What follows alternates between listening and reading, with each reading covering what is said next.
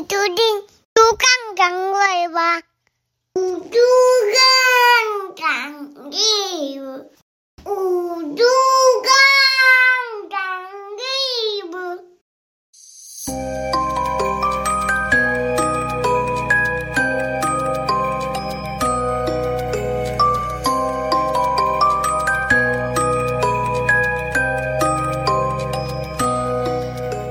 欢迎收听《猪肝汤 Web》。Hello，大家好，我是妮妮。我是嘟嘟。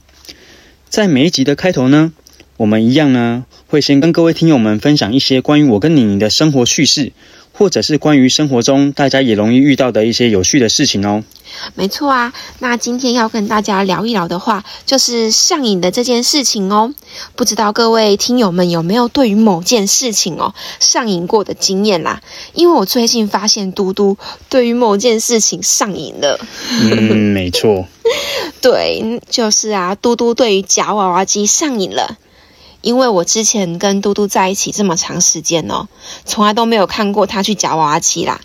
但自从在去年的呃十一月份，嗯，十一月，对，在那个台中奥莱，他顺利夹走五只娃娃之后，就开启了他夹娃娃的旅程。对，而且那个五只都还是算夹的蛮顺利的。我也不知道为什么会夹到，就是夹到了。对，而且他现在是越夹越有心得。我们现在每次出门看到夹娃娃机店，然后嘟嘟都会想要进去晃一下。你要不要来说一下这到底是怎么怎么回事？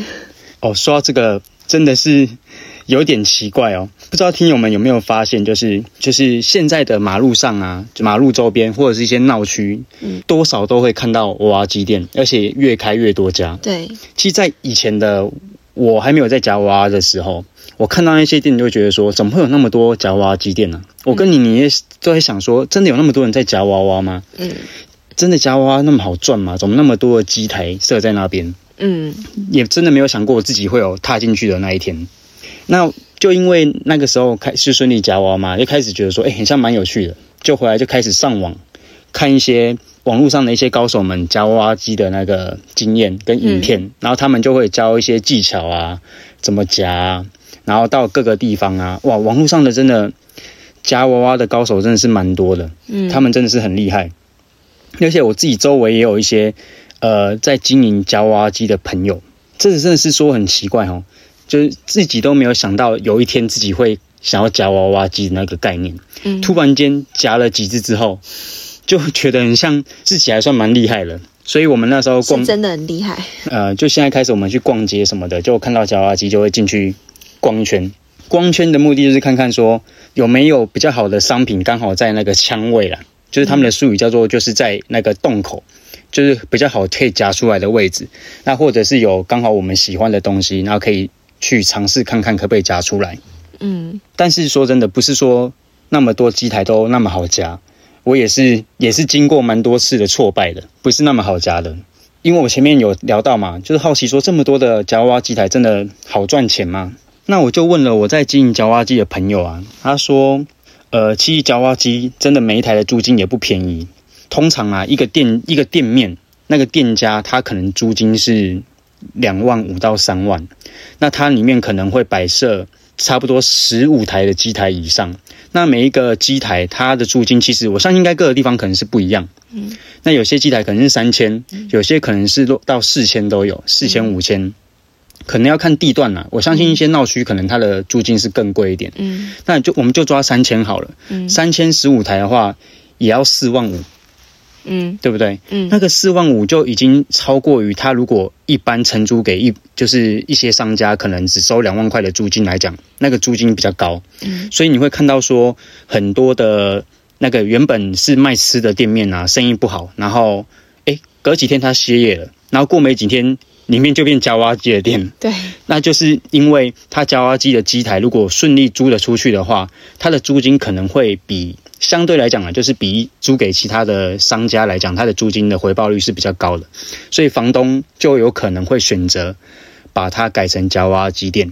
那最近我跟妮妮就是因为我们常常会呃下中部啊或南部啊，我们本身是住桃园啊，只要出去走走啊，我们都会去。经过一些夹娃娃机店，都会进去逛逛。我们最近比较常去的就是最近很火红的零食店，嗯，里面摆设的各个机台都是放一些零食啊、泡泡面饼干，对，洋芋片呐、对，就是小朋友很喜欢。然后因为我们嗯又有小朋友嘛，或者是放一些小玩具，对对对，然后玩偶、呃玩偶，娃娃之类对的，，然后饮料。诶，现在夹娃娃机的真的里面商品真是五花八门，对，你去每一间店都有各种不同的商品，然后进去就像开箱一样。对，因为我们都上网看很多高手他们夹娃娃嘛，然后我们都会，我们也会到那个夹娃娃机店去巡看一下。其实发现，诶，每一间零食厂它的品质不一，有些它就摆得很满，那有些可能就摆的不是那么的多，然后有些商品还很稀松。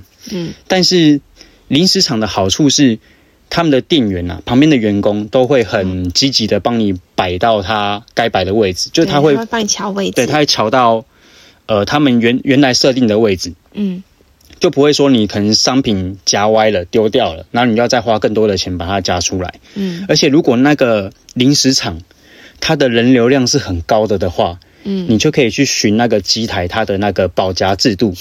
对，那有的时候可能会有机会捡到便宜，这样就是可能上一个玩家他已经夹了几次了，就离保夹金额很近了。那你可能只要多试几次，就有可以一定夹出来的机会，这样子。嗯，那在这边先说明哦，我们没有业配任何一家夹娃娃机店或厂商哦，单纯只是就是我最近真的是对于夹娃娃真的是蛮有心得的这样子，而且真的我从来没有想过，在当时的我骑着摩托车载着妮妮，对着旁边的夹娃娃机店，两个人嗤之以鼻的那种心态，现在我们就是里面夹娃娃机的那个人。对，但是要我说，嗯，可能我还是不太会去夹娃娃机，因为每次十元，我还不如把那五次的机会，然后来买一杯 手摇饮。呃，对。可是当你你看到我可能十元就夹出一包泡面的时候，他可能又觉得还可以哦，或者是花个二十块就夹到一个可能价值两百块哎，我左右真的觉的玩偶，得很厉害耶。就有时候是运气运气啦，我觉得是这样子，因为我相信再强的高手也是会有运气不好的时候。嗯，说到我对夹娃娃机上瘾啊，我觉得你才是对真奶上瘾吧？好了，不敢不敢否认。对啊，诶，如果你能够一个星期不喝真奶的话，我就觉得哇，很了不起诶。因为他每次跟妮妮出门啊，只要没有带手摇饮回来，或没有带一杯真奶回来，他就会感觉那我干嘛要出门？好，因为其实我这边我要说一下，我真的可能真的是对真奶上瘾，因为我有试过我不喝真奶，那是在做一个为期两个月的减重计划，但超痛苦的诶，而且因为我会一直想要等到说。我只要撑过这段时间，我结束了，我一定要来去买一杯真奶，嗯，所以真奶真的是我瘦身之路的绊脚石啊。嗯，他在做减重那段时间，我们行进的路线都要特特地绕过手摇饮店。他只要经过手摇饮店，哇，这间店有什么商品呢？啊，我好想喝一杯哦。那你知道，作为他的枕边人呢，常常会心软，想说好啦好啦，让你去买。可是这样就变成猪队友了，因为他在有计划的减重，所以我只能在旁边鞭策着他这样。啊，说到这边，我真的觉得真奶在你心中的地位可能都比我高了。嗯，对啦，但你是不是把自己想的太重要了？你说跟真奶比吗？对诶各位听友们，你就是合理吗？可以帮我评评理吗？这样是可以的吗？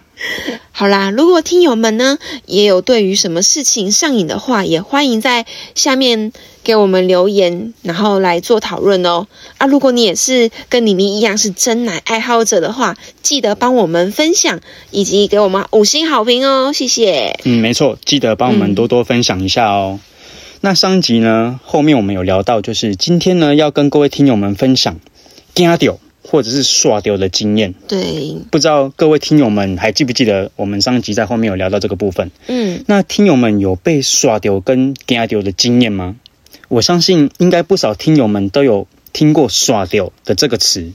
呃，不是那种被异性耍丢的那种耍丢啦，是那种突然间很像被什么东西惊丢啊，然后人突然变得很不正常。那可能是会突然身体觉得异常，然后魂不守舍啊，睡觉不好睡啊，做梦啊，或者是出现身体的状况啊，那可能莫名的发烧等等。嗯，以前以为有没有可能都是卡到啊，或者是被无形界的好兄弟跟啊，但这种情况比较简单，嗯就是单纯的刷掉，就是很突然这样子，嗯，不是说这种情况呃简单就不恐怖不严重，严重起来的话也是很吓人的哦。嗯，那以下呢，我们就来说说几个被耍掉的故事喽。呃，首先由你来为我们分享他的故事。那接下来就让你你我先来跟大家分享一下两个耍碟的故事。记得我刚跟嘟嘟在一起不久的时候，我有一次就是陪他跟他朋友去乌来玩，嗯而且我们就是相约说晚间要一起看萤火虫。那在一开始的过程中，其实我都还蛮正常的，就是跟朋友们，嗯，就是互相打招呼啊，然后在那个定点那边等缆车。但当我们坐上缆车抵达云仙乐园的时候，还没有上去，我就突然感觉非常的不舒服，整个脑袋都昏昏的，而且就是连带头痛啊，跟浑身无力，连走路的力气都使不上诶、对，所以只能在餐厅里面坐着休息。而且我当下就开始发高烧，一直昏睡，因为我没办法上去嘛。嘟嘟在当时作为男朋友，也只能就是留下来陪我。他以为我休息一下子就好了，我就一直睡到他的朋友下山来到餐厅吃晚餐的时候。那嘟嘟看我能不见好转，连晚餐都吃不下，所以就跟他们的朋友说了情况，开车就带我回家了。哦，那天的情况其实很特别哦，就是因为我们是一群朋友去的，然后我们还有玩那个团康的游戏。嗯，那大家在玩游戏的过程中，大家都很正常，你你也很正常哦。对，那我们就准备要去，它刚好是有登山步道，然后里面还有一些设施，云仙乐园嘛，我记得对。那我们就走着走着，才没走几步路，就爬上了一个阶梯吧。嗯嗯你就开始不舒服了，是走不动的那一种。我就带他折返去那个旁边的那个餐厅，就坐下来休息。嗯然后他就一直觉得很冷很冷，我就把外套给他穿，给他折着这样。然后直到我朋友们都往往回来了之后，因为晚上是看那个萤火虫的行程嘛，对，那我们当然没办法看萤火虫啦。嗯而且当时我的那一车，还除了载你你之外，还载了我另外两个朋友，所以我所以那两个朋友，因为我们要回去，他们也只好跟着我们一起回去了。因为你他身体实在受不了了，嗯，所以那两个朋友也没有看到萤火虫，就跟我们一起回去了。嗯对，而且我我记得我当时从上车一路睡到下车，在那之后的一周里面，其实我白天都很正常，活蹦乱跳哦。但一到五点，就一到下午五点多的时候，我就开始浑身发冷，高烧不退，然后全身无力。然后当下其实我有去看医生，也检查不出什么问题。嘟嘟的妈妈就跟我讲说，可能是耍的，要不要去休家？那我后来就嘟嘟就带我去收金，然后我才知道说，哦，当天真的是被耍掉。那收金的阿婆就给了我一包药草跟符纸，当晚就恢复了正常，也没有再发烧昏睡了。我们当时是去那个米米挂挂米挂阿嬷那边，嗯对对是不是？对对对，对，在桃园八德有一个蛮厉害的米挂阿嬷，嗯我们在这边也没有在帮他做广告。那 听友们如果有兴趣，应该自己搜寻就搜寻得到，在那个介收路上面这样。嗯对，对，那个米挂阿嬷是蛮厉害的。嗯，这这个事情其实发生的蛮离奇的，我的朋友也都吓到，想说他怎么突然间就生病了，前一刻还在玩。对那其实后来才觉得说，可能跟妮妮她本身的体质嗯可能有点关系吧。对对对，那可能那个磁场刚好有什么，刚好冲到刷掉，被被刷掉，被刷掉，所以那个阿嬷就米挂阿嬷呢就帮他收紧了一下就好了。那也不是说被卡到了跟到，可能就单纯是冲到对这样子。嗯，那接下来呢，我再分享第二个小故事。那是在呃几年前，我有一位亲戚过世了，当时参加了一个就是我们要将骨灰盒送入塔的仪式。那我简单描述一下那个灵骨塔的陈列设置，因为宗教信仰，在入塔前呢是要先在一楼的殿内。大家都要在里面进行上香啊、诵念经文啊等一些仪式，而就在一楼的墙面上，都是一格一格的透明的小柜子，也就是我们就是会放位对会放置那个塔位。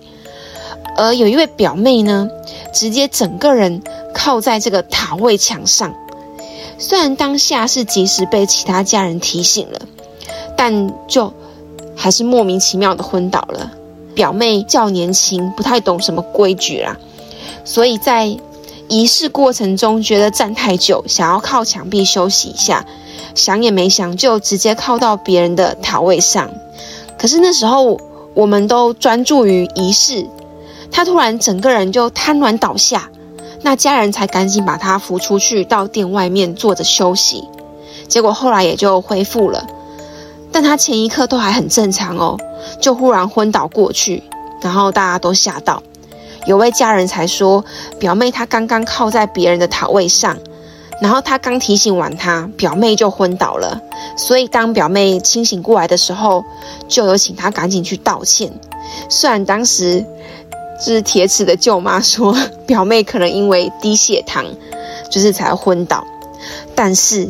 也是在这一天，妮妮我身上发生了一系列很恐怖的事情。同时啊，也在这之后就开启了我，呃，算是人生的另外一个视野，让我更加认识灵魂这件事情。那之后呢，有机会也会在节目中一一分享给各位听众朋友们。因为这个故事，当然我也在场。嗯，对，我那个表妹。说她低血糖其实不太不太可能，因为她前一刻也是很正常。嗯，就是真的，她靠着别人塔位的墙上，对，就整个瘫软就瘫下去，哎，当时整个失去意识，对，完全没意识，对，来的非常的突然，我们当时都吓到了。真的不要在那种场合，然后做一些不礼貌的举动，真的是很不 OK。对，在任何场合都有可能你需要尊重的东西，对，不要太太随意这样子。对，嗯。那接下来呢，就由我嘟嘟我呢来分享一下是我自己的亲身经验的故事哦。我记得我小时候有一次非常特别的经验，那是我在我国小一二年级的时候，因为时间距离有点太远了，明确的时间我不太记得了，但就是在发生在那一年的中秋节的当晚。听到中秋节，大家应该联想到什么？烤肉。对，没错，就是烤肉嘛。记得那天晚上呢，我们就是一样一家人去到了一位。林口的亲戚家烤肉，那我还是小朋友嘛，自然就是跟亲戚的小朋友们大家玩在一块啊，玩玩玩这样。那说一下哦，烤肉的位置是在亲戚家的门口一个空地，那小朋友就是在空地跑来跑去啊，然后打闹这样。那玩着玩着，我就突然间想要上厕所，那上厕所就是要去亲戚家里面上厕所嘛，嗯，那我就打开门进去。我现在印象很深刻哦，他的门是往右边推开的那种门。哦，对，然后我推开门一进去走两步，我就闻到一股非常非常奇怪的味道，那个味道很难形容，它不是一个臭味，但就是那个味道让我非常非常的不舒服，而且很恶心。嗯，那个时候我很小嘛，我不知道那个味道是什么味道，我还想说我在尝试走几步进去上厕所，嗯，那我发现我突然间整个人从脚底凉到。头顶就突然整个发冷，然后那个味道就在我周围，我想说应该是房子内都是这个味道吧。嗯，然后我就整个人直接倒下去，倒在地上，然后就大声的叫我妈。呃，我妈就在那个门口烤肉嘛，嗯，她就赶快开门进来看我，然后我就很不舒服，我说我很不舒服，他们就把我扶到那个外面去。嗯，我就整个人突然发烧了，从我妈那边听来就是他说我当时整个人身体发烫。那我当下是超级无敌冷的，你知道中秋节它虽然是秋天，可是天气还不到冷，其实是还蛮炎热的，尤其大家都在烤肉。对，而且我刚还在玩，跑来跑去，我就真的觉得超级冷哦。当下除了拿外套给我穿之外，根本还是觉得很冷。后来就把我抱到车上，然后还跟那个亲戚家借那个棉被，把我抱起来围起来，我还是太冷了。嗯，啊，我就很不舒服。当时那个我们家人就决定。就不烤肉，就赶快把我载回来，载回家里，就回到家就洗澡就睡觉了。然后到隔天早上起来，我就诶恢复正常了。嗯，所以根本不是生病。哦，但当下闻到的那个味道，嗯，我到现在都还能够记得那个味道的的那个感觉。嗯，我从那个时候，那是我国小一二年级的事情，我到现在就再也没有闻过那个味道。我所以我不知道那个味道是什么味道。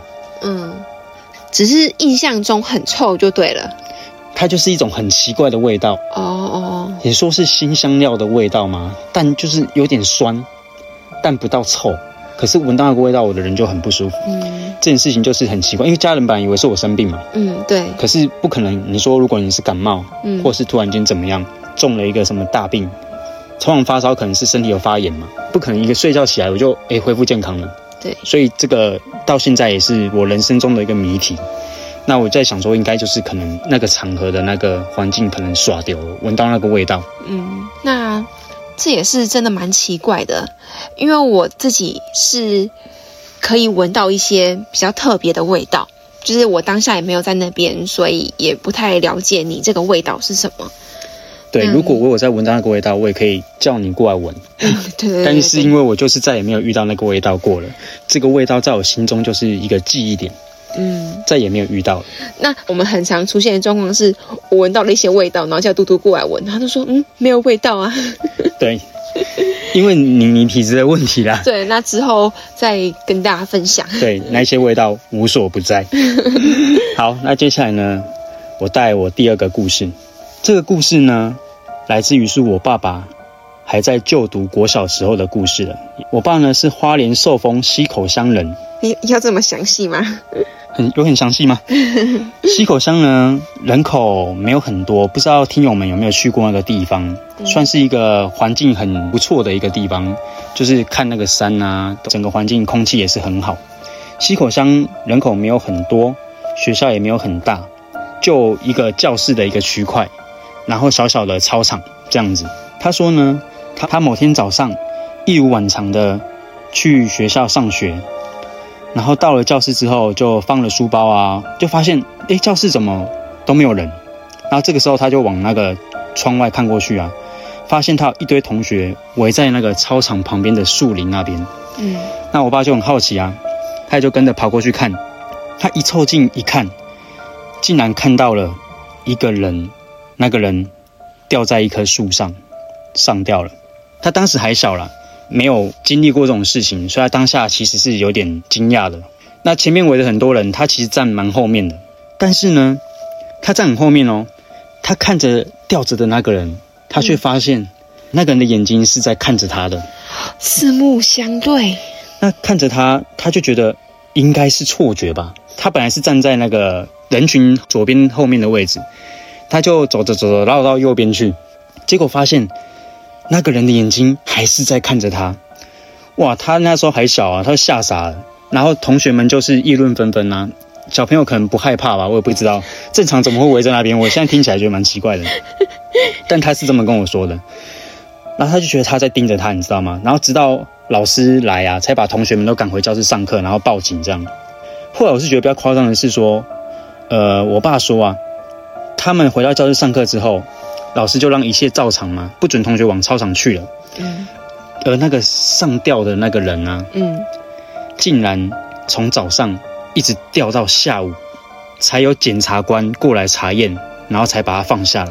哎、超瞎的哎！天哪，对啊，诶，说到这边，我真的觉得很疑惑了察官。是多忙。发生在学校，而且都是小朋友，照理来讲应该是要优先处理的啦，嗯，要不然同学怎么上课都看那个人吊在那边。对啊，嘟嘟爸说啊，他的座位啊，刚好是从那个窗外可以看出去，看到他吊在那个位置，嗯。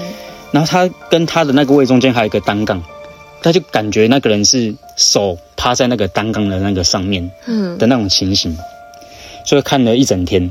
哇，如果是这样子，到底要怎么上课？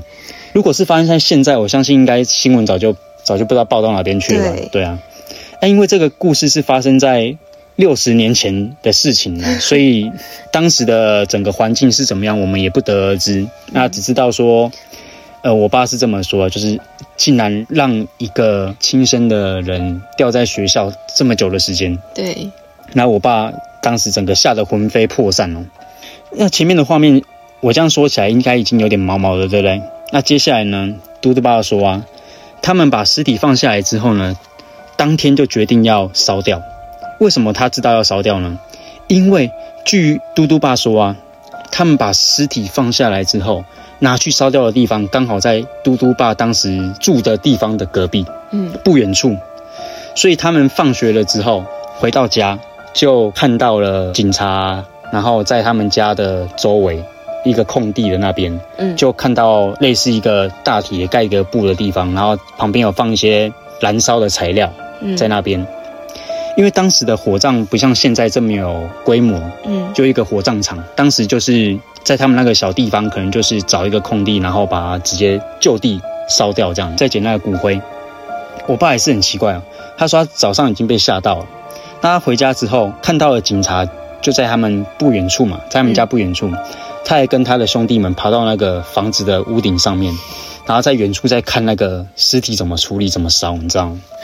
所以他就还亲眼目睹了那个整个火烧的经过。好看完了之后，他觉得说，哎，就没事了。他自己其实就也不以为意。可是到了晚上睡觉的时候，嗯他发现他睡不着，他整个脑袋的画面都是早上那个上吊的那个人眼睛看着他的画面。嗯他眼睛闭起来就看到他，就对到眼嘛，要看到他，然后又想到他火烧的位置又在他他住家的旁边没多远的地方，哇，他就吓得不敢睡觉，他就开始觉得身体发冷。他这样跟我说啊，他开始觉得很冷。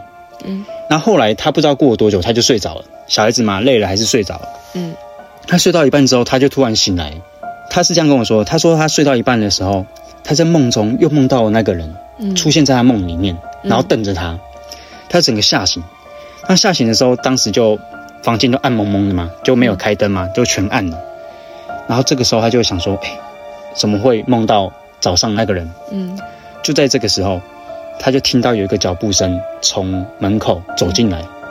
我爸说啊，以前的那个环境啊，门都没有在锁门的，邻居家也没有在锁门，所以他们常常都是邻居家窜来窜去这样的。当时可能治安很好吧，不像现在我们都是大楼深锁，有没有？他说以前他们没有在锁门的，就是放着通风，所以他就很很明显听到有脚步声踏进门内，但是家人都睡着了，他很确定家人都睡着了。嗯他就听到脚步声，而且那个脚步声很沉重，啪啪，很缓慢。对，是很缓慢的，也不像一般人走路是就是直接走过去，啪啪啪，对不对？嗯他就是一步一步一步有间隔一段时间的这个脚步声。嗯那我爸就觉得很恐怖啊，啊他还小嘛，他已经吓歪了，因为刚做噩梦嘛，然后整个脑袋都是想着那个上吊的那个情形。对，那个画面。对那个画面。结果那个脚步声走走走，竟然走到他房门外，从门口走到他房门外。你知道人哦，就算你再有胆，当你真的被惊掉的时候啊，你那个三魂七魄不在身上的时候，你会变得真的很胆小。对然后我爸就赶快把那个棉被盖住头，就窝在棉被里面，不敢探出头来看。嗯就那个脚步声就走走走走进来，走到他床头的后方的旁边啊，床头的旁边。嗯然后就停住了。嗯所以我爸很清楚，他就在旁边，嗯然后他不敢看，他就这样闷在那边，然后不敢叫，不敢出声。然后不知道过了多久，他才又睡着了。嗯到了白天起来呢，他就整个人又恢复正常了，可能就只是食欲不太好，嗯一样上课啊，然后跟朋友玩啊。到了晚上睡觉的时候，又隔一天嘛，又到晚上睡觉的时候，眼睛闭起来，又浮现了那个上吊人的那个画面，然后眼睛瞪着他。嗯就是到晚上的时候，他说：“哦，他那一段时间哦，晚上都不用睡。虽然隔天就没有再做噩梦了，没有听到脚步声了，嗯可是他只要眼睛闭起来，稍微脑袋要想东西，都会想到那个画面。嗯呃，其实这个故事啊，他在我小时候就有跟我讲过这个故事了。那在我们开始要录这个 podcast 的时候，我就去询问我爸说：‘诶，这个故事你可不可以再跟我讲一次？因为我我觉得可能有些细节我没有记清楚。’嗯然后他竟然记得非常清楚，还把一些细节跟我讲，因为他说这个事情在他心里面真的是永远不会忘记的。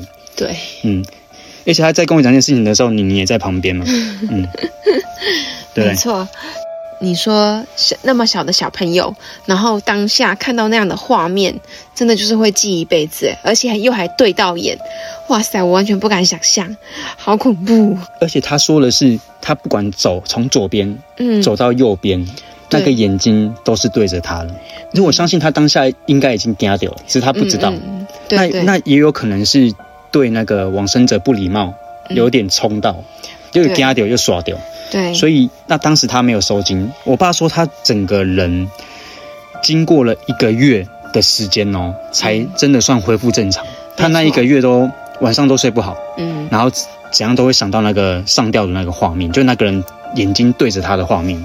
对，这亲眼所见也真的是有点触目惊心。嗯，啊，说到惊掉啊，我突然想到，就是我在国小的时候也遇到了一件事情，因为你刚刚讲亲眼所见嘛，对，我记得是我在国小可能二三年级的年纪，呃那个时候是我跟我的一个舅妈，嗯。然后跟我妹妹走路去离家不远的一间超商买东西。嗯。那个时候就是走在往超商的路上，然后走着走着走着，突然我们前方有一台黑色的一台轿车，嗯。它就正倒车从那个大马路的巷子中倒出来。嗯。我猜它可能是想要掉头啦，嗯，或者是想要回转之类的，他就倒出来在那个马路的正中央。嗯还不到正中央，就是挡到一半的马路。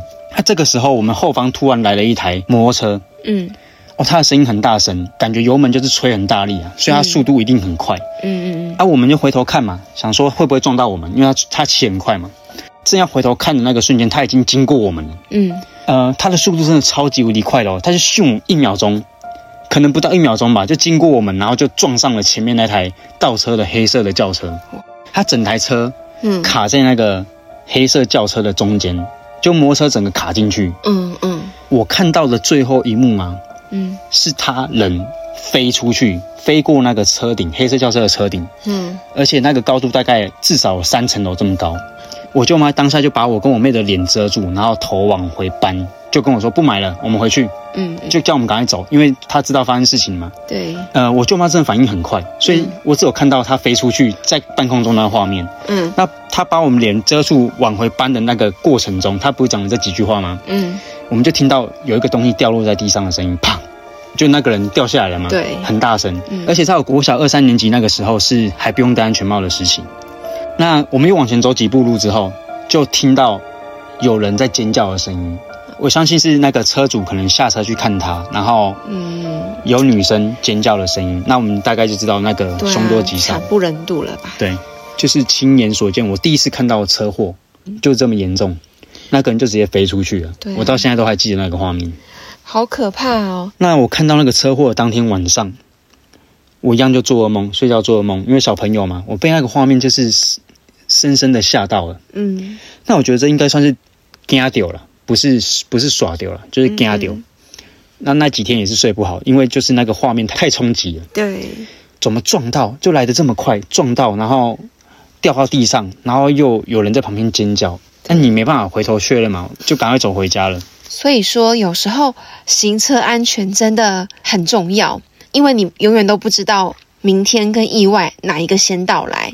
所以在这边还是呼吁我们的听众朋友们，那出门在外或是开车、骑车都要小心，而且最重要的是酒后不要开车。嗯，没错。对，那今天的故事，不知道听友们听完感觉如何呢？你们也有刷碟的经验吗？如果有的话，一样欢迎分享给我们哦。那最后的话，就请听众朋友们记得去关注我的 IG 妮妮儿，详情请见资讯栏哦。那今天的故事就到这边结束啦，我们下期见喽，拜拜。拜拜。